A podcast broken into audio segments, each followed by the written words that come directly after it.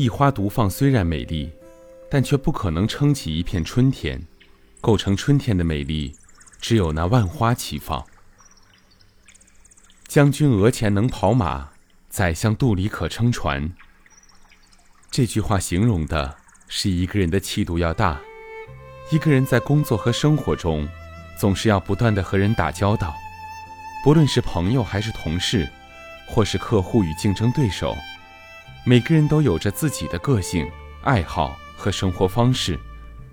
生长环境不同，受的教育程度不同，生活习惯也不相同。不可能所有人都是同一个节拍，也不可能都是顺我们的心意。如果因为看不惯哪个人就与他断绝一切来往，那用不了多久就会变成孤家寡人了。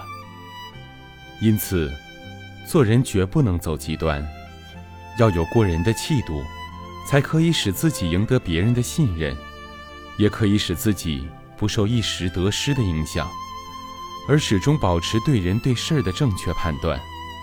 拥有容人之量，不计才度能，并坦然给对方一个展示的舞台，那么，你也会得到应有的回报。一八三一年的一天，巴黎街头广告登出了匈牙利钢琴大师。李斯特将要举行个人演奏会的消息，剧场门口人头攒动，票很快一售而空。演奏会那天晚上，剧场里早早就坐满了观众，紫红色的帷幕徐徐拉开，明亮的灯光下，风度翩翩的李斯特身着燕尾服，潇洒地向观众致意。台下掌声雷动，李斯特转身坐在钢琴前。摆好了演奏姿势，按照当时音乐会的习惯，剧场里灯全部熄灭了，一片黑暗中，听众们憋吸鼻气，闭上眼睛，全神贯注地欣赏音乐家的演奏。琴声响起，熟悉李斯特演奏风格的观众忽然发现，李斯特今晚的演奏与以往大不相同，这天的琴声是那样的深沉纯欲。没有一丝一毫追求表面效果的东西，听众们如醉如痴，完全被那美妙的音乐征服了。人们在心里感叹着，李斯特的演奏又进入了一个新的境界。演奏结束，灯火重明，人们跳起来，兴奋地高喊：“李斯特，李斯特！”可是接下来，大家却惊愕地发现。舞台上坐的根本不是李斯特，而是一位眼中闪着泪花的陌生青年。李斯特上台向大家介绍这位年轻的钢琴新星，他就是肖邦。这年，年轻的波兰作曲家肖邦只身流亡到法国巴黎。虽然肖邦才华出众，但在陌生的巴黎，一个没有名气的演奏者根本得不到公开演奏的机会。一个偶然的机会，肖邦结识了当时已誉满巴黎的钢琴家李斯特。两人一见如故。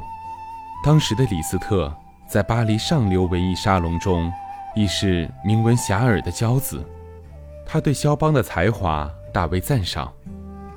胸怀宽广的李斯特并不担心肖邦被公众认识后会抢了自己的风头，而是真心实意的。想帮他登上舞台，于是，李斯特以自己的名义举办了这场演奏会。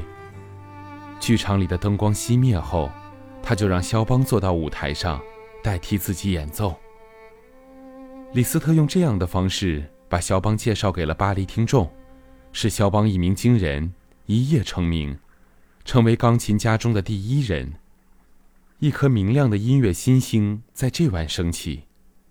钢琴诗人肖邦的横空出世，并没有影响李斯特本人的成就。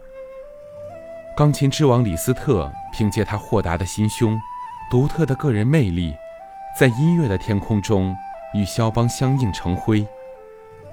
李斯特帮助肖邦一夜成名，也使自己赢得了更多的尊敬。其实，你如果能拥有一个和自己旗鼓相当的对手，就能够在不断的比较竞争中。努力提升自己，并能给自己向上的动力。而在你忙于打压身边可能对自己造成威胁的对手时，自己的事业也会停滞不前。不前进就是落后，在你停止了前进的时间里，会有更多的人从你身边跑过，而真正有才干的人也不会被你打压下去。